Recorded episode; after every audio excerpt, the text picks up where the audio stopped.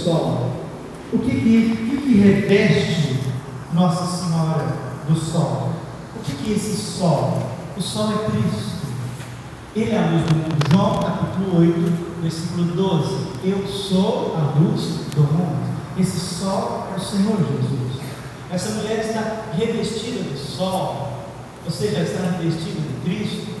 Ela disse, nós celebramos agora dia 20, 25, né? 25 de março, anunciação, nós lemos o Evangelho de São Lucas.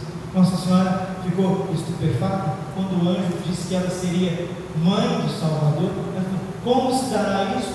Eu não conheço homem algum. Não temas, Maria, porque a sombra do Altíssimo, a força do Altíssimo te envolverá.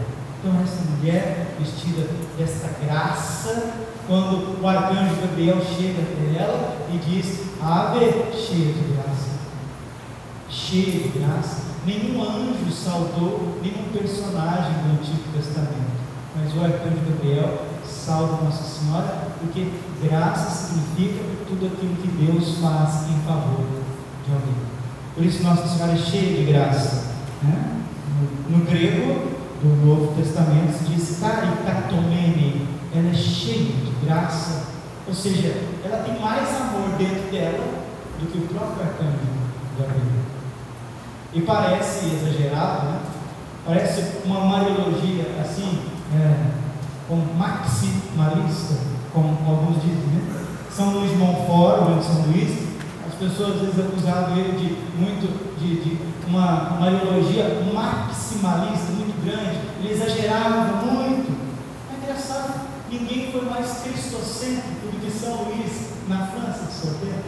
Quanto mais mariano, mais Cristo, mais cristocêntrico você vai ser.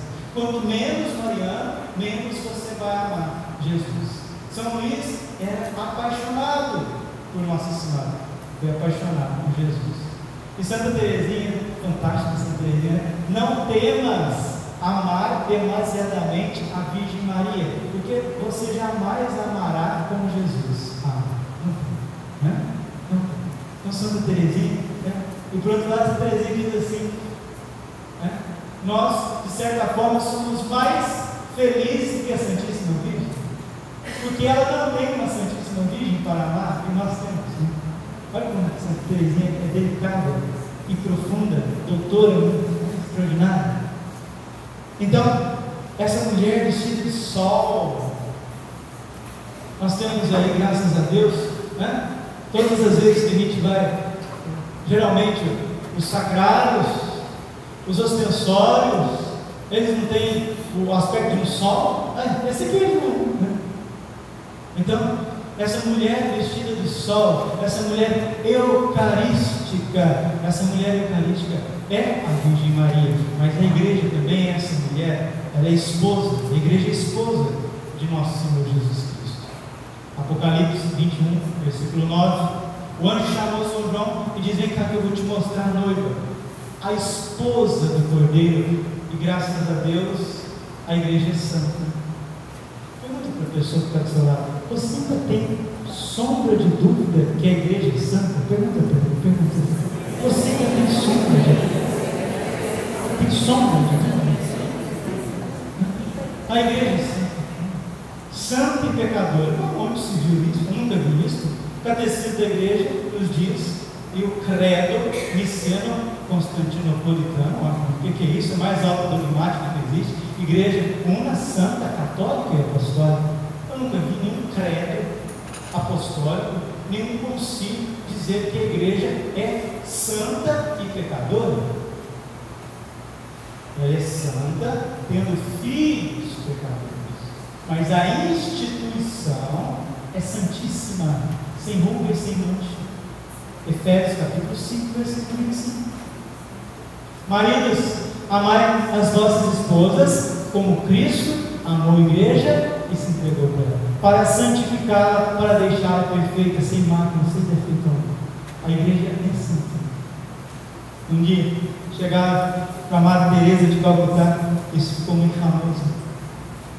Um jornalista viu uma madre ali cuidando dos, dos pobres na Índia. A Madre Teresa traiu muitos olhares. Né? Aí o jornalista disse, Padre, por favor, me dá um pouquinho da sua atenção. Pois não, meu filho. Madre Teresa, de errado com a igreja católica? Aí ela deu aquele sorriso tão bonito dela. Né? Duas coisas, meu filho. Eu e você. Agora, o bem-aventurado, se Deus quiser, vai ser beatificado Fulton Sheen, Monsenhor Fulton Sheen, né? foi arcebispo de Nova York, São Patrício. Um dia chegou o americano, né? sempre muito crítico, né? Muito analítico, os americanos, até filosofia analítica do século XIX, XX é americana. Aí chegou um homem, né? o Monsenhor Fulton Sheen, Dom Fulton Sheen, falou: ah, seu bispo, eu não vou lá na sua catedral, não, porque lá está cheio de hipócritas. Falei, oh, meu filho, você tem razão, mas vem assim mesmo, sempre tem lugar para mais um. É assim. A igreja, no dizer dos padres, São João Damasceno, a igreja é o hospital público dos pobres pecadores. É aqui que nós temos que ficar, né? Nós somos doentes. O pecado é uma doença. E a concupiscência é a consequência dessa doença. E até que nós atinjamos, atinjamos a via unitiva, que é sexta e sétima morada, parece que essa doença e essa consequência é muito clara, né? A não ser que você chegar no grau de santidade de São João da Cruz, Santa Teresa d'Ávila, São Paulo da Cruz, né? Santa Gema, Santo Padre Pio, aí já, já é uma união transformante na terra, que as sequelas do pecado são quase que imperceptíveis, mas eu acho que não é o nosso caso, né? Eu acho que não é o nosso caso. Nós estamos ainda militando. Né? Então, essa mulher vestida de sol é Nossa Senhora, essa mulher vestida de sol é a Santa Igreja. A lua debaixo dos pés, a lua aqui no Apocalipse, é um astro que não tem luz própria? Qual que é o astro que não tem luz própria? A lua. Tudo que a lua tem, ela recebe, ela recebe do sol. Deus criou um dos seus anjos, o mais forte dos seus anjos, o mais belo dos seus anjos, Lúcifer. Lúcifer, em latim, significa isso: portador da luz, o condutor da luz. Ele leva a luz, ele não é a luz. Lúcifer é a luz. Então a mulher tem a lua debaixo dos pés, ou seja, aqui uma analogia belíssima, a Gênesis capítulo 3, versículo 15. Eis que colocarei ódio entre a descendência da mulher e a descendência da serpente. Esta, você lhe esmagará a cabeça e ela lhe ferirá o calcanhar. Queridos, a Igreja Católica nunca será compreendida e aceita pelo mundo. Jamais. Isso não acontece. Isso nunca irá acontecer. E quando tentaram fazer isso, entramos numa crise terrível da qual nós estamos vivendo hoje. A igreja é justamente o sal da terra. Ela é a luz do mundo. O mundo precisa ser iluminado pela igreja. O mundo precisa ser né, direcionado pela igreja. Assim como cada alma precisa ser iluminada por Cristo. Então, essa lua, que não tem luz própria, totalmente dependente do sol, é luz, ele se tornou rebelde, ele caiu. Continua a lua estava debaixo dos seus pés e na cabeça uma coroa de doze estrelas. Essas doze estrelas, aqui é muito simbólico, doze na Bíblia é a totalidade, por isso, né? as doze tribos de Israel, os doze apóstolos, ou seja, aqui mostra a universalidade da Santa Igreja e mostra também que Nossa Senhora é mãe de todos os povos, todos os povos, como ela disse para o anjo, para o menino, menino São Juan, Diego, né? não estou eu aqui, que sou tua mãe, Nossa Senhora é mãe de todos os povos, E bonito, né?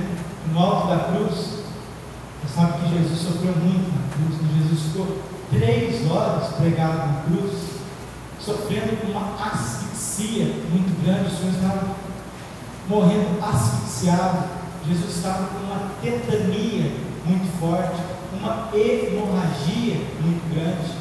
As sete palavras que o Senhor disse na cruz são palavras de ouro, são palavras de ouro, porque cada palavra daquela, Jesus teve que sofrer muito, teve que fazer um esforço muito grande. E uma dessas palavras está em João 19, 27. Ele olhou para o discípulo amado e disse: Filho, eis aí tua mãe, mãe, eis aí o teu filho. E todos os papas viram em João a humanidade. Nossa Senhora é mãe dos homens. Né? Saudação para Isaías. Né? Nossa Senhora é mãe dos homens. Aqui nós temos uma paróquia, ali no centro de Cuiabá, paróquia, Nossa Senhora, mãe dos homens, dos homens. Essa, essas estrelas sobre a cabeça da Virgem quer dizer que Deus deu a ela uma autoridade, uma maternidade sobre toda a terra. Assim a igreja também, por isso a palavra, palavra no grego, né? Holos catolicos, que significa universal. Você pode ver que as seitas não são bobas. Né? O, o, demônio não é bobo. Quando ele quer colocar uma seita, ele coloca nomes bíblicos. Universal é católico. A palavra católica, se você traduzir para o português, significa universal. Aí fizeram ali uma tar, tar né? Eu não, não chamo isso de igreja, pode ser chamado de igreja, porque nem os protestantes reconhecem aquilo como igreja, é o centro de, de tudo que se quiser. Né? Sei lá, Deus misericórdia. Misericórdia. Misericórdia. Então a palavra universal, essas estrelas, mostra a universalidade da igreja e como que Nossa Senhora é mãe de todos os povos estava grávida e gritava de dores, sentindo as angústias de dar a luz. Aqui vem as dores de Nossa Senhora. Aqui vem também a paixão da igreja. Estamos vendo o Apocalipse, né? Um, um, um viés tanto eclesiológico quanto mariológico. É muito rico, muito rico, muito rico. Então a igreja sofre as dores nossa Senhora sofre essas dores, a dor, não a dor física, né? porque Nossa Senhora não sentiu dor física, porque ela é imaculada, mas São Maximiliano Kolbe, outro apaixonado pela Virgem Maria, ele disse o que, o que, né? aquilo, aquilo que Jesus sofreu na carne, a Virgem sofreu no coração. Então a dor que Nossa Senhora não teve no parto, não teve, não teve é um parto milagroso, a natividade de Nossa Senhora, a natividade do menino Jesus, o Santo Natal é algo extraordinário, a encarnação é extraordinária. A dor que ela não sentiu para gerar Jesus, ela sentiu para gerar o Senhor, para gerar o seu marido, para gerar essa criança. Porque Nossa Senhora nos gerou, era Deus. Nossa Senhora nos gerou. Bendito o fruto do seu ventre Bendito cordeirinho do seu ventre, Jesus. Jesus. E a igreja, a igreja, ela sofre todos os dias para dar à luz os seus filhos. Não sei se vocês sabem, né? geralmente morrem. Né? Perseguição dos cristãos ainda hoje, no ano de 2018, 2017, é mais de 60 mil cristãos que são martirizados, principalmente na região do Oriente Médio? Alguns locais na África. Agora se levantou, ano passado, nós vimos uma perseguição aqui na América Central. Isso os noticiários não mostram. Cristãos sendo degolados, sendo perseguidos, morrendo de fome. Então, a igreja, para gerar filhos para a eternidade, filhos do céu, ela sofre essas dores. E o parágrafo 675 da Igreja Católica nos diz assim: Antes do advento do Senhor na glória, a igreja deve passar por uma provação derradeira. É, são palavras do catecismo, 675. 675. O parágrafo é 675. 675. A igreja deve passar por uma provação derradeira que abalará a fé de muitos. Abalará a fé de muitos. Meus irmãos, não sei se você sabe, fé, fé, virtude da fé é uma coisa assim, presta atenção, presta atenção. Fé é um negócio que você tem ou não tem. Tá bom? Você tem aí na tua conta um milhão de dólares? Tem? Tem ou não tem? Não tem, não sei se Você sabe falar é, inglês fluentemente? Sabe falar grego? Ou sabe ou não sabe. Ou você tem ou você não tem. Né? Então, ficar na igreja, ficar sentado aí, sim, sei lá, ser padre, ser ministro da Eucaristia, isso não, bota nada. Ou nós temos essa lâmpada ardente dentro de nós, que é a fé. O justo vive pela fé. Abacuque 2,4. Abacuque 2,4 e depois São Paulo vai repetir isso em Romanos, vai repetir em Gálatas, vai repetir em Hebreus. Esse é, um versículo extremamente importante. Né?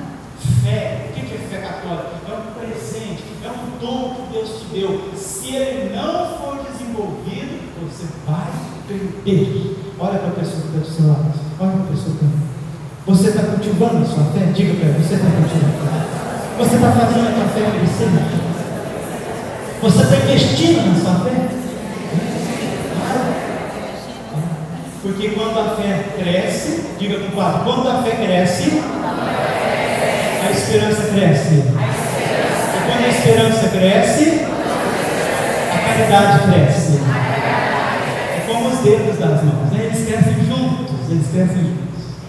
E o Senhor Jesus, falando a respeito da fé, em Lucas 18,8, ele pergunta, é uma pergunta assim que deve fazer a gente refletir né? e colocar as barbas de molho, a cabeleira de molho. Quando o Filho do Homem vier na sua glória, ele encontrará fé sobre a terra? Ou você tem, ou você não tem. E por que as pessoas não têm fé? Porque quem sai da estrada da fé, a perde. Não é entrar pela estrada do materialismo que eu vou encontrar fé. Não, não, não, não, pelo amor de Deus. E é isso que está acontecendo no nosso tempo. A gente quer ser bonito, a gente quer ser feliz, a gente quer ser rico, a gente quer ter televisão, a gente quer ter WhatsApp, a gente quer ter tudo maravilhoso, a gente quer ter uma grande fé também. Não, mil vezes não. Quem entrar nesse caminho vai perder a fé. Não é assim. Não é assim. Não é assim. Não pode ser assim. Nunca foi. É então, Pai? Deixa Jesus te mostrar. Mateus 6,33. Buscai em primeiro lugar o reino de Deus. É o contrário. Entrar pela estrada da fé. E aí você vai encontrar o que você precisa. Está cheio de católico que já deixou a estrada da fé, está na estrada do materialista e acha que vai ser salvo e vai ser santificado. Não vai. Convertei-vos e crede. Convertei-vos. Ouvimos domingo passado o Senhor comparando a falta de conversão a uma verdadeira catástrofe. Ele comparou né, com a chacina do templo e depois ele comparou com a queda da, torre né, de Siloé. Eu fiz uma analogia comparando com aquele lá na sua terra, Pai. Suzano, lá em São Paulo, aquela chacina, aquela barbárie em Suzano. E depois, aquela catástrofe em Minas Gerais, em Brumadinho. O Senhor está falando para nós. E se nós não nos convertermos, acontecerá conosco do mesmo modo. Lucas capítulo 13, versículo 3. Se não vos converterdes, morrereis todos vós. Então, meus irmãos, é preciso a gente pedir o dom da fé, uma fé eucarística, uma fé eclesial, uma fé, olha o Espírito Santo aí, né? Não pensei nada disso, uma fé mariana, o sonho de Dom Bosco, né? o sonho de Dom nós estamos na casa de Dom Bosco, oh, bendito Dom Bosco, bendito São Dom Bosco, né? São Dom viu? A igreja sendo atacada, a igreja sendo ferida, a igreja nessas dores, ela estava encorada em três colunas, uma maior, que era a Eucaristia, uma média, que é Nossa Senhora, auxiliar cristianólogo, a Eucaristia, né? H, I, H, a JHS, né? O J em latim tem som de I, né? Esse, Jesus, não fala Jesus, Jesus, né? Jesus, homens, salvador. Jesus Salvador, os homens Jesus, Hóstia Santa, não nome, tudo bem, pode ser, se quiser, tudo bem a Eucaristia, Nossa Senhora e o Papa. São Bosco chamava isso de a tríplice alvura da devoção, porque a Eucaristia, a brancura eucarística, Nossa Senhora, a sua imaculada, a sua brancura imaculada, e o Papa, né, como esse príncipe da paz, com a sua batina branca, né, o bispo, o único bispo que se veste branco, como que nós precisamos amar a Eucaristia, amar Nossa Senhora e amar a igreja? Quanto mais se ama a Eucaristia, mais se ama Nossa Senhora, que é mãe da Eucaristia, e quanto mais se ama Nossa Senhora, se ama a igreja, que é espelho de Maria. Então o Apocalipse está nos mostrando tudo isso. Ela estava grávida e gritava de dores sentindo as angústias de dar a luz. Você custou muito, você custou muito, você custa muito. Um dia, Santa Ângela de Foligno, né? Santa Ângela, é franciscana, né? do século XII, quase que contemporânea de São Francisco.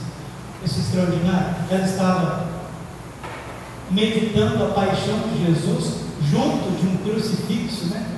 Olha, não sei, meus irmãos, não sei, mas se você ainda não tem um belo crucifixo na sua casa, compre um crucifixo, gaste assim um dinheiro bom mesmo, né? No crucifixo, gaste um, um belo crucifixo mesmo, não é daqueles pequenininhos que o capeta não enxerga, não, é um grandão mesmo, bem bonito, bem assim, ó, bem bonito, bem sangrentado mesmo, coloca lá na tua casa, entroniza ele, pede o padre lá, coloca dois castiçados. Nossa, minha casa vai ficar parecendo uma igreja.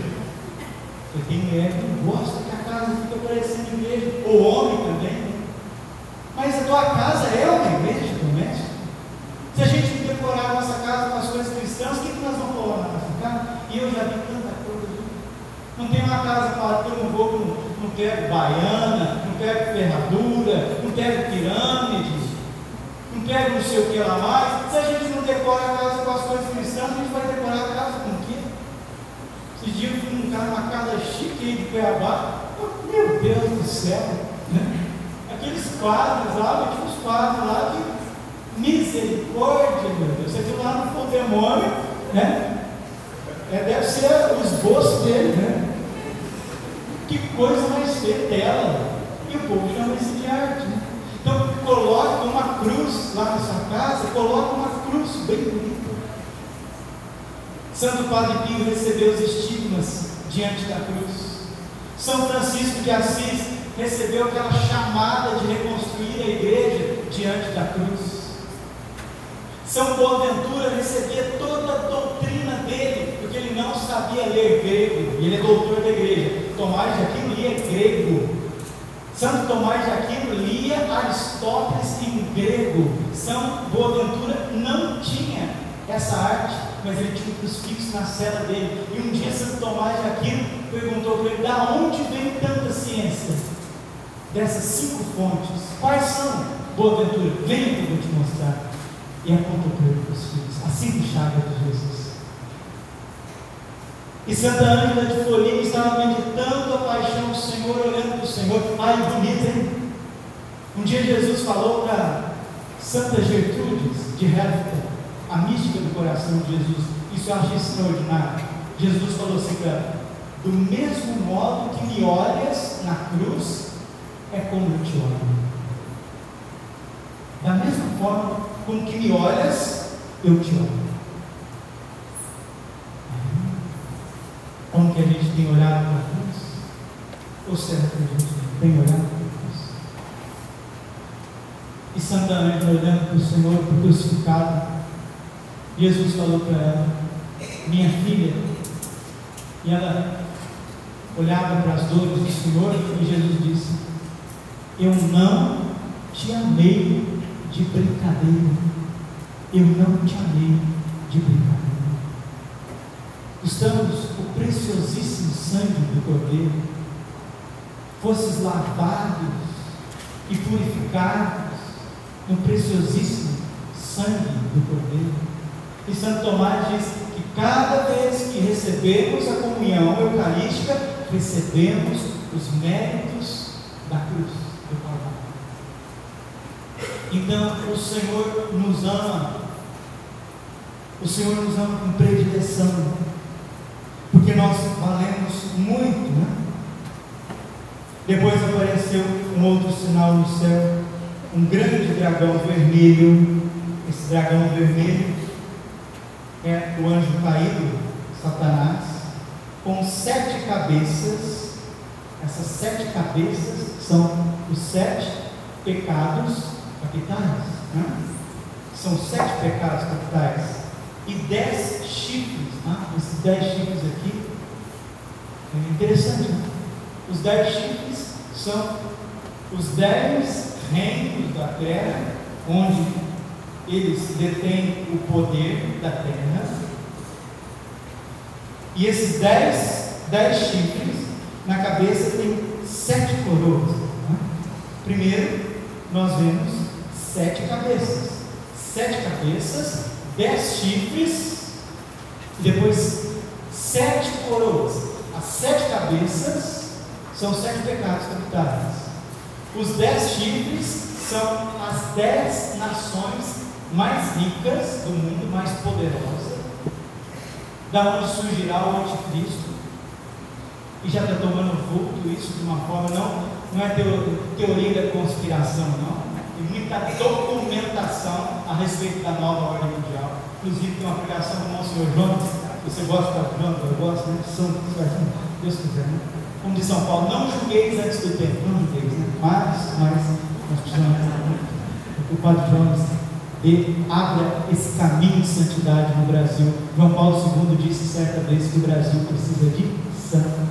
Diga para a pessoa que está ao seu lado, a única solução para nós é a santidade. Diga para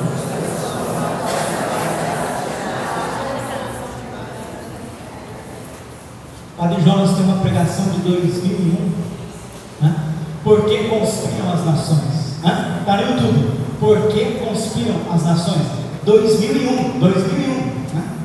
Lá o padre está falando de vasectomia, vasectomia, ligadura de trompas, aborto, eutanásia, ideologia de gênero, 2001, 18 anos atrás, 18 anos atrás, com riqueza de detalhes, com riqueza de detalhes. É impressionante como que o Espírito Santo usa o Padre Jonas com o dom da profecia. Né? É impressionante, impressionante. Né? E tem uma dele também que eu gosto muito, chama Treinando para a Grande Tribulação. Como nos treinar para a grande tribulação? E a gente já pode responder, sendo cada vez mais eucarístico, mariano e fidelíssimo ao magistério da igreja. Sete cabeças do dragão, são sete pecados capitais. Dez chifres são as, as dez nações. E essas sete coroas nas sete cabeças são os sete impérios que São João viu que o Senhor mostrou para ele. Primeiro império egípcio, o segundo assírio, o terceiro persa, o quarto babilônico, o quinto grego, o sexto romano e o sétimo que está em Daniel, pior que todos eles juntos que é o que nós estamos na iminência. Nós estamos na iminência dessa manifestação da iniquidade. Segunda Tessalonicenses, capítulo 2, versículo 5, né? Segunda Tessalonicenses 2, 5. O que está escrito lá, né? São Paulo diz que existe o mistério da iniquidade já está em ação. Ele só está. O que é o mistério da iniquidade? O mistério do mal. Né? É um mistério, iníquo. Iníquo é aquele que, que não se rende, aquele que não reconhece. Quem que é o, o iníquo? É o inimigo, é Satanás. E quem que é o mistério da iniquidade abrange quem? Os filhos das trevas, o joio Vamos sair dessa visão, símbolozinho, meu Deus do céu, vamos abrir as páginas do Evangelho e vamos entender a história com o maior de todos os professores, o maior de todo o rabi, nosso Senhor Jesus Cristo, que mostra que no meio do trigo tem muito joio, infelizmente, mas tem. No meio da luz tem muitas trevas. No meio de muita gente vigilante, tem muita gente imprevidente, as virgens. Agora, hoje na igreja católica, hoje aí no cristianismo, todo mundo quer pegar o pacotão com mal, com o bem, conviver, que é uma beleza, e ainda comungar com o Senhor Jesus Cristo dessa forma, meu Deus do céu. Então, esse é o grande problema hoje da igreja católica, hoje é o grande problema do cristianismo, dos protestantes também. As pessoas querem ser das trevas e da luz ao mesmo tempo. É aquele símbolo, né? Yang, Yung Yang, né? aquele símbolo maniqueísta, aquele símbolo chinês maniqueísta, onde tem uma metade branca, a outra metade preta, o branco simboliza a divindade, o negro a força contrária da divindade, que também é divino, o branquinho, o pretinho lá no, no negro, significa que em Deus também existe um lado escuro, e que em Satanás, o mal, existe um lado bom. Esse Yin Yang, que é um dos símbolos da nova era, isso está em vigor, em vigor na vida das pessoas. Na vida das pessoas. As pessoas, ela, como diz o Apocalipse, tem gente dentro da igreja que acha que está vivo, mas está morto. Porque é uma pessoa que está no pecado mortal, que vive no pecado mortal e não tem consciência disso, que está na igreja achando que está bem, vai lá e vem aqui, vai de lá e vai de cá, reza aqui e reza lá, participa de uma formação aqui e participa de uma formação lá, e não quer mudar de vida, não quer converter. Isso vai tomando forma, isso vai ficando grande. Né? A serpente pequenininha lá, agora virou um dragão, ficou grande a iniquidade cresceu, aumentou, a confusão aumentou, a confusão cresceu. Então esse dragão é a antiga serpente, esses sete impérios. E o que, que vai caracterizar, meus irmãos? O que, que vai caracterizar o reino do anticristo? Esse sétimo império. É justamente isso. Justamente isso. O que, que tem? Eu sou livre. A opção é minha. Eu não, não quero mal de ninguém. Olha, isso aqui seria uma outra formação, que é como que vai aos poucos esse processo revolucionário, globalista, esse, esse maniqueísmo, maniqueísmo é isso, juntar o bem e o mal, misturar o bem e o mal, globalização é uma coisa, é o desenvolvimento das nações, globalismo é outra coisa. Aliás, um debate muito bom do professor Olavo de Carvalho e do professor Paulo Roberto a respeito de globalismo e globalização. Muito bom, está no site do Brasil Paralelo. Muito bom, muito bom. Do ponto, do ponto de vista tá, filosófico, filosófico. Para não achar que a gente está pegando a Bíblia e traduzindo e criando é, teoria da conspiração e colocando, exasperando as coisas. Não, do ponto de vista filosóficos, filosóficos sociológicos, documentados. Né? Então, todas essas músicas, por exemplo, The Beatles. The Beatles. Uh. Lindo, maravilhoso. Ai meu Deus, santa ignorância. John Lennon, um satanista de marca maior. do disco de 1967, Sgt. Peppers. Os Beatles vai homenagear mais de 50 personagens, uma das quais, que está na primeira fila, Aleister Crowley, pai do satanismo e do ocultismo moderno. E como que é possível um homem que se diz católico escutar Beatles? Ah, mas porque não conhece? Olha, meu filho, se eras ignorante, não é mais. Atos capítulo 17, versículo 30. Deus não leva em conta o tempo da ignorância, chama todos os homens de todos os tempos e lugares à conversão. Conversão, mudança de vida. Beatles, Rolling Stones, Led Zeppelin, Queen, do qual eu fundei um, um fã-clube. Eu, eu tinha 12 anos, dos meus 12 aos 22 anos. Eu escutei muito Queen, escutei muita música de contracultura, estudo isso até hoje por dentro. Se Deus quiser, ainda vou escrever um livro. Porque está cheio de ministro católico, cheio de consagrados, escutando Beatles. Ah, é arte. Ah, então, em nome da arte, vale tudo, né? Em nome da arte, vale tudo. São Paulo diz, 1 Coríntios 6, 20, tu és cristão. Né? Antes de ser artista, tu és cristão. Antes de ser ator, antes de ser pregador, antes de ser sacerdote, tu és cristão. 1 Coríntios 6, 20. Examinai tudo, ficar o que é bom. Tudo é permitido, mas nem tudo me convém. Imagine essa música do Lennon, todo mundo canta. Isso é, é a nova ordem mundial. Isso é colocar o, o mal como bem. E é isso que o anticristo vai fazer. E a primeira coisa que o anticristo colocar esse mundo, esse mundo gnóstico, esse mundo misturado, esse mundo onde que não tem o certo e o errado, onde não tem verdade e mentira, onde não tem luz e trevas, a primeira coisa que o mal fazer é afastar a Eucaristia. Eucaristia. Afastar o mistério eucarístico. Diminuir o mistério eucarístico. Eu acho que é Santa Gema Galgano, eu acho, não tenho certeza. Vou pesquisar e depois eu digo com certeza. Se Deus quiser, não sei como que vai suceder.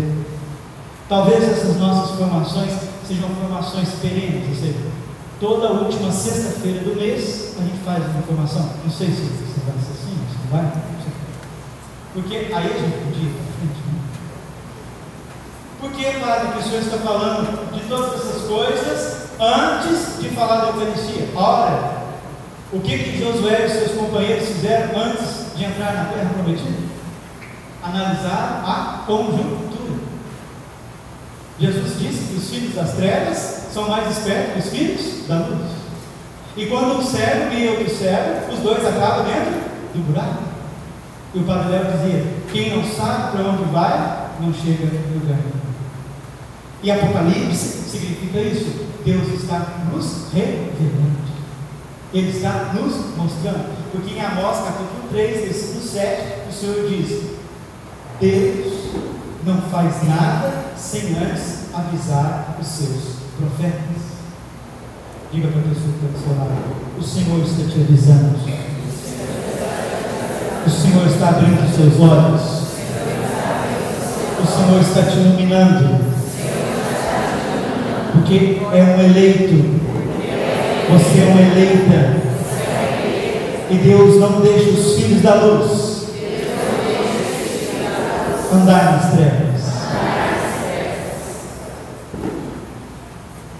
E essa é a característica desse sétimo, dessa sétima coroa. Essa é a maior de todas as características. E eu já vou terminando.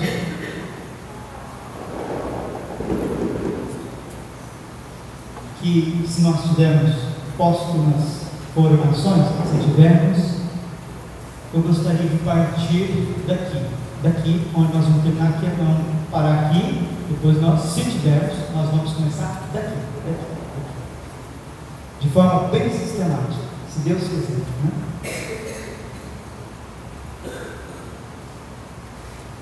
Formação 1.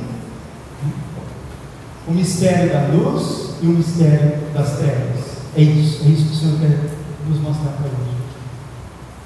O mistério da luz, o reino, o reino da luz e o reino das trevas. Melhor? O reino da luz e o reino das trevas. Eu acho que é Santa Gema Galvani, se não for Santa Gema, depois eu vejo certinho. Mas a questão é justamente essa.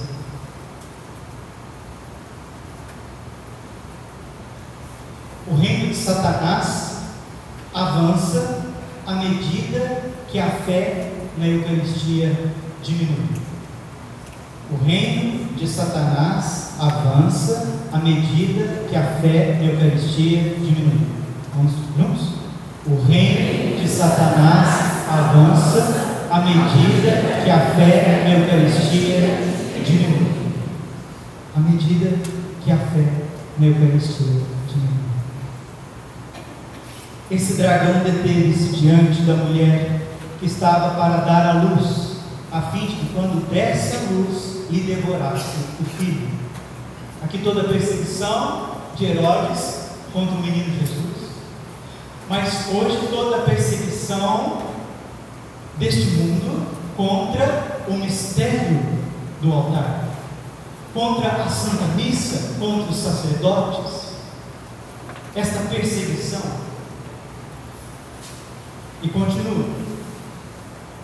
Versículo 5: Ela deu à luz um filho, um menino. Ai, não ver, Deus, que clareza! Um menino, Jesus, aquele que deve reger todas as nações pagãs com cetro de ferro. Mas o seu filho foi arrebatado para junto de Deus e do seu trono. Ah, aqui é muito claro, não precisa nem de interpretação. É ascensão do Senhor aos céus. Ele foi arrebatado. 40 dias Nosso Senhor ficou dando catequese para os apóstolos. Né?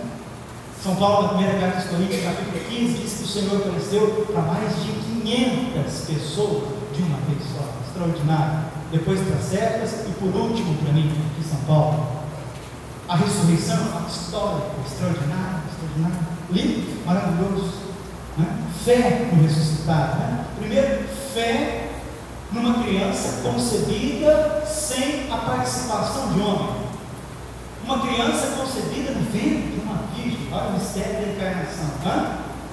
E Santo Inácio de Antioquia, ele diz justamente isso: né? que Satanás sempre ignorou esses três mistérios: a encarnação, a Eucaristia e a, a morte do Senhor. O inimigo nunca conseguiu esgotar a profundidade desses três mistérios: a encarnação, o Santíssimo Sacramento e a morte do Senhor na cruz. E essa mulher deu à luz um menino que rege as nações com um certo de. Mas ele foi arrebatado. Versículo 6, último, e terminamos. A mulher fugiu então para o deserto. Aqui, interpretação literal: a mulher, Nossa Senhora, foge para o deserto, para o Egito, onde ela fica com o menino Jesus durante três anos e meio. Mas esta mulher, que é a igreja, também foge para o deserto. Agora, Padre Ivan, queridos irmãos aqui de Cuiabá, rezando a minha vida, a minha história. Esses dias eu estava diante do Santíssimo. E o Senhor falou no meu coração: Padre Brau, eu te tirei de Minas Gerais. Eu estou a 290 quilômetros de Guarulhos. Perto. Guarulhos, Varginha, Minas Gerais. Muito perto. O Padre Ivan sabe como é o Sudeste. O Sudeste, o nosso Sudeste, região mais desenvolvida do país. Nosso Sudeste, onde tem a densidade demográfica maior do país. E quanto mais perto do mar, quanto mais pessoas, quanto mais culturas e fronteiras, mais iniquidade. E Jesus falou para mim, alemão, eu sofrendo muito, faz 10, 9 anos que eu estou aqui, muito sofrimento. Jesus falou Eu te tirei do sudeste e te levei para o deserto. Cuiabá é um deserto da Igreja Católica. Cuiabá é um deserto onde Deus preparou a Igreja Católica para o retiro. E é deserto mesmo. Sem, sem sem hermenêutica, é deserto mesmo. Um deserto é quente, um deserto não tem muitas atrações, um deserto ninguém briga muito para ficar lá, mas é justamente nesse deserto que a mulher foi levada e que o menino vai se desenvolver. É um mistério. O sonho de Dom Bosco dessa terra.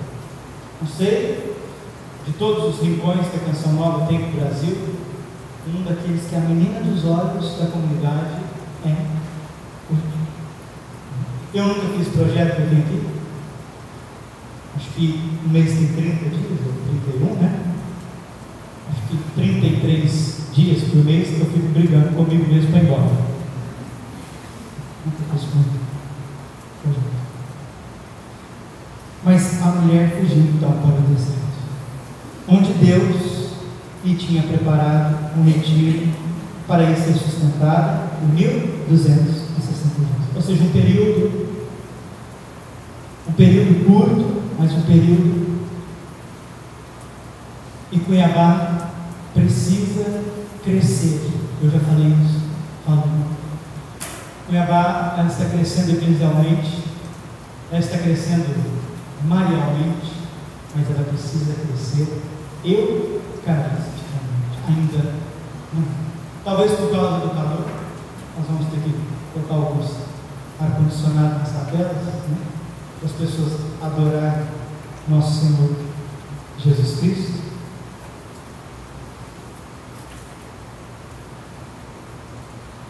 Termino citando um santo eucarístico chamado São Pedro Julião Imar, Imar, fundador dos sacramentinos. sacramentinos. O Papa Pio XII, quando canonizou, disse que foi o maior herói e campeão de Jesus hóstia. Um grande adorador, São Pedro Julião Imar, tem esse livrinho dele, que é uma compilação dos seus escritos, né? uma meditação para cada dia do ano, muito bom, muito bom.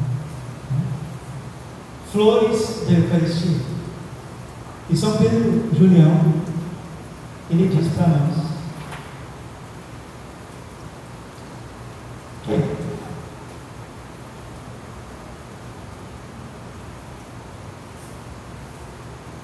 Nós chegamos num tempo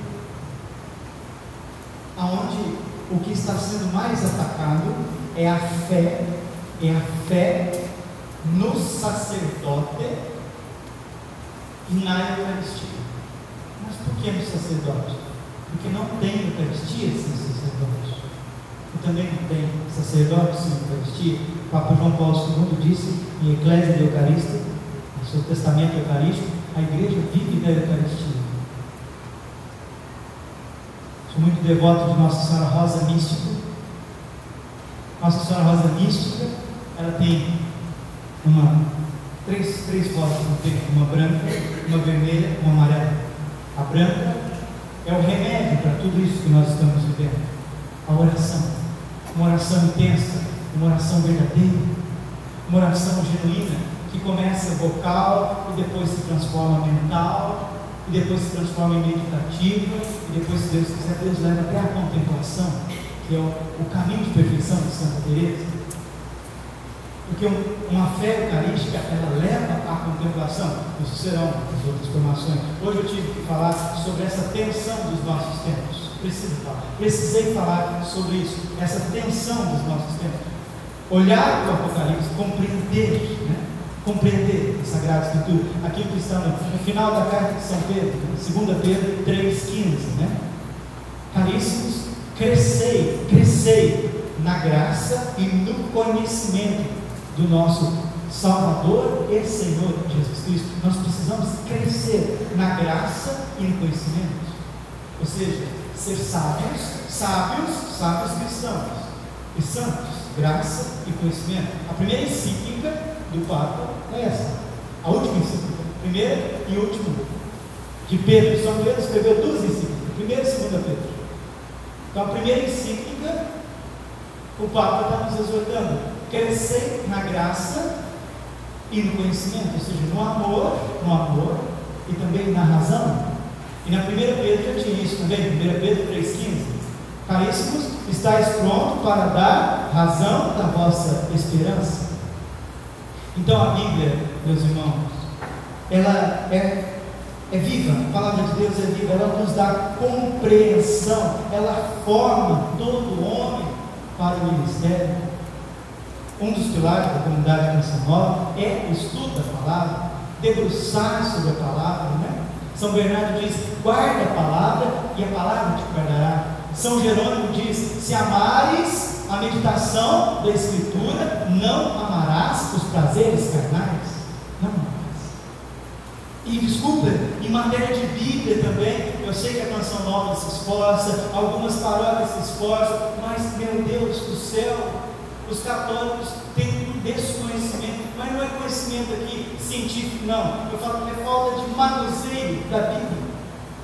E nós precisamos incentivar isso, nós vamos partir das Escrituras, né? partir da Sagrada Escritura. A Escritura é Cristo, a palavra é Cristo. Então hoje gostei, gostaria de colocar isso para vocês, nesse sentido. Nossa Senhora, então, ela pede essa oração constante. A rosa vermelha é a adoração. Nossa Senhora pede adoração, adoração. E Nossa Senhora também pede penitência, ou seja, amor pela cruz, amor pela cruz. São João da Cruz, ele diz: se queres possuir Cristo, nunca o busques sem a cruz. Nunca busques sem a cruz. A cruz não é um tormento. A cruz é a salvação. Quando o filho do homem for levantado, ele vai trair a bendita cruz da sua vida. É ela que te trouxe aqui. Seja um pouquinho sincero. Seja um milímetro sincero. E veja que é a cruz do Senhor que te trouxe aqui. E se não for ela, você não permanece aqui. Se não for a cruz que te trouxe aqui, a cruz é amor, a cruz não é ignomínia, escândalo para os judeus, loucura para os gregos, mas para aqueles que têm sabedoria e salvação de Deus. A cruz te trouxe aqui. Você não está perdido nesse mundo porque a cruz te trouxe aqui. E se não for a cruz, você não vai continuar aqui. Você não continua. Você não vai continuar no ministério, no ministério da Sagrada Comunhão Eucarística. Você não vai perseverar. Quem não amar a cruz, não perseverará. Não vai perseverar. Porque a cruz é remédio. A cruz é salvação. A cruz é predileção. Bendita cruz da tua vida ama a Santa Cruz, beije a cruz, louve a Deus pelas tuas dores, ofereça as tuas dores. É isso que Nossa Rosa Mística está gritando, é isso que o coração imaculado de Maria está gritando: reze, meu filho, adore, minha filha, ame os seus sofrimentos. Santo Agostinho diz que aquele que ama não sofre, e se sofre, ama até os sofrimentos. E São João Crisóstomo diz: quando fazemos um milagre, quando fazemos uma boa obra, ficamos devedores de Deus. Mas quando sofremos, Deus fica devedor do homem. Bendita cruz, bendito sofrimento, bendita humilhação, bendita dor escondida. Bendito. Deus seja louvado por isso. Não fique brigando com isso. Abrace, abrace. É isso que Nossa Senhora está ensinando em todas as suas aparições, em todas as suas aparições. E nós terminamos com as palavras de São Pedro Julião e Mar, ele é do século XVIII, né? do XVIII para o XIX, contemporâneo de Santa Teresinha. O Santo Padre Pio tinha na sacristia dele o quadro de São Pedro Julião e Mar, né? de padrinho. Olha o que ele diz: a respeito, é uma profecia sobre os nossos tempos. Desprezar o sacerdote, pecar contra ele, seria pecar contra o próprio Jesus Cristo. Aquele que vos despreza, a mim despreza. Lucas 10, 16. E declarou ainda pelos lábios do salmista, Salmo 104, versículo 15: Não toqueis nos meus ungidos. Proibição que violada atrai mais, os mais terríveis castigos, porquanto aquele que peca contra o sacerdote até ataca o sustentáculo, o pregador, o canal da verdadeira fé. O sacerdote é o canal da verdadeira Ele não é a fé, ele é o canal da fé. Malaquias capítulo 2, versículo 5. É dos lábios do sacerdote que sai a ciência do Altíssimo. E hoje a igreja precisa mais do que nunca de sacerdotes humildes, sacerdotes crucificados. Não precisa ser eloquente, não precisa saber cantar, não precisa saber citar a Bíblia. Deus dá um dom para esse, outro dom para aquele. Deus quer um sacerdote humilde, um pai, uma pessoa que ama, que vai em É esse sacerdote que Satanás treme diante dele. Humilde, simples. É aquele que é disponível, não é o douto, não é o inteligente. Se Deus dá o dom da sabedoria para um padre, padre, o dom da pregação padre, um dom de música, louvado seja Deus, mas não é isso que faz o sacerdote. O que faz o sacerdote é o coração dele unido ao nosso Senhor Jesus Cristo. É o mistério da cruz, é a sua entrega. Ele é o canal da verdadeira fé. Então, punido aquele que ataca o sacerdote pelo enfraquecimento e pela perda da fé que provocou. Assim, como sem o sacerdote não há remissão dos pecados, nem Eucaristia, e sem esta não existe o amor, sem Eucaristia, assim também está naturalmente em risco de se perder quem perdeu a fé no sacerdote. Hã? Está em risco de se perder quem perdeu a fé no sacerdote. Acontece ordenar homens casados, ordenar mulheres. Essa solução. Solução não é o amor, né?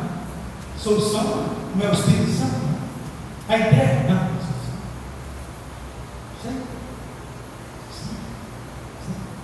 Mas o santo sabe. O Senhor mostrou para São João. O Senhor mostrou para os seus santos. O Senhor está mostrando para nós o que está acontecendo. O Senhor está mostrando que Ele não faz nada sem mostrar antes aos seus, ao seu povo. Amós 3,8 Deus não faz nada, Deus não age. Haverá uma calamidade numa cidade, haverá alguma catástrofe sem que Deus mostre. Deus não faz nada sem antes avisar os seus profetas. E a palavra de Deus, não sei se você sabe, 33% da Bíblia é profecia. 33%. O corpus bíblico é profecia. Coisas que estão acontecendo. Coisas que estão acontecendo. Coisas que vão acontecer. E aí a gente, tendo essa luz, a gente vive um dia de cada vez, mas a gente precisa ter a luz. Eis porque os inimigos, hum? eis porque os inimigos de Jesus Cristo atacam com tanta perfídia e furor os membros do seu sacerdócio, a fim de paralisar o poder da fé e aniquilar a religião no coração dos fiéis. A Revolução Francesa, antes de matar mais de 14 mil religiosos, foi difamando e difamando e difamando os sacerdotes. A Revolução Russa bolchevista é a mesma coisa. E hoje essa revolução relativista a mesma coisa. Satanás não é burro. Ele não é burro. Muitas vezes nós estamos adormecidos, sóbrios e vigilantes. O principal combate do anticristo será contra o sacrifício e o sacerdote. Diz o profeta Daniel, em Daniel 8, versículo 11. esse combate, ele escreveu no século XIX, esse combate já começa e toma vulto, século XIX. Que os fiéis, fiquem em pé, por favor, meus irmãos, vamos terminar com esta palavra de São Pedro do Leão Mar, que é uma palavra bíblica, que é uma palavra de Deus para nós. O Senhor está dizendo através de São Pedro, de Leão e Marcos, que os fiéis estejam, pois, bem precavidos contra a astúcia infernal de seus inimigos, que com o intuito de destruir-lhes a fé no sacerdote, não cessam de apontar os seus defeitos, de homem fraco que é de caluniá-lo à vontade, a fim de torná-lo desprezível e por este meio escandalizar os irmãos.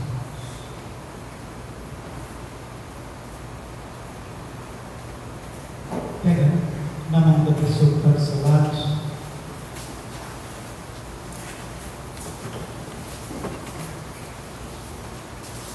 vamos agradecer nosso Senhor por esta noite. Vamos dizer assim: Obrigado, Senhor. Obrigado pela tua luz. Obrigado pela tua palavra, Senhor. O Senhor não quer que nós sejamos ingênuos. Estamos envolvidos uma grande batalha espiritual. E essa batalha contra os sacerdotes. E contra a Eucaristia. Lugar. Mas também contra as famílias. Mas, Senhor, nós temos a certeza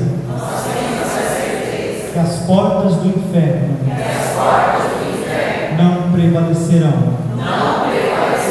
E que por fim o coração imaculado de Maria, o coração imaculado de Maria triunfará. triunfará. Obrigado, Senhor. Obrigado, Senhor. Porque eu estou aqui em Cuiabá. Porque eu estou aqui em Cuiabá. Nessa cidade católica. Nessa cidade católica. Mariana. Mariana. Que precisa ser eucarística. Que precisa ser eucarística. O Pai procura adoradores.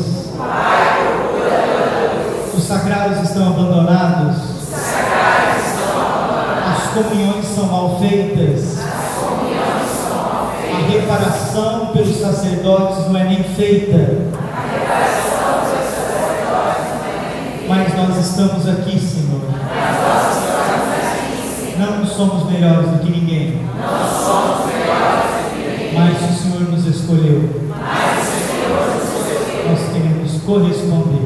Nós queremos corresponder. Nossa Senhora, Nossa Senhora, minha mãe, minha mãe, interceda por nós. interceda por nós. São José, meu Pai, São José, meu Pai, interceda por nós. Santos anjos da guarda, interceda por nós. Nessa Nesta noite, dá-nos uma fé eucarística, coração de fogo, um coração de fogo, um olhar adorante,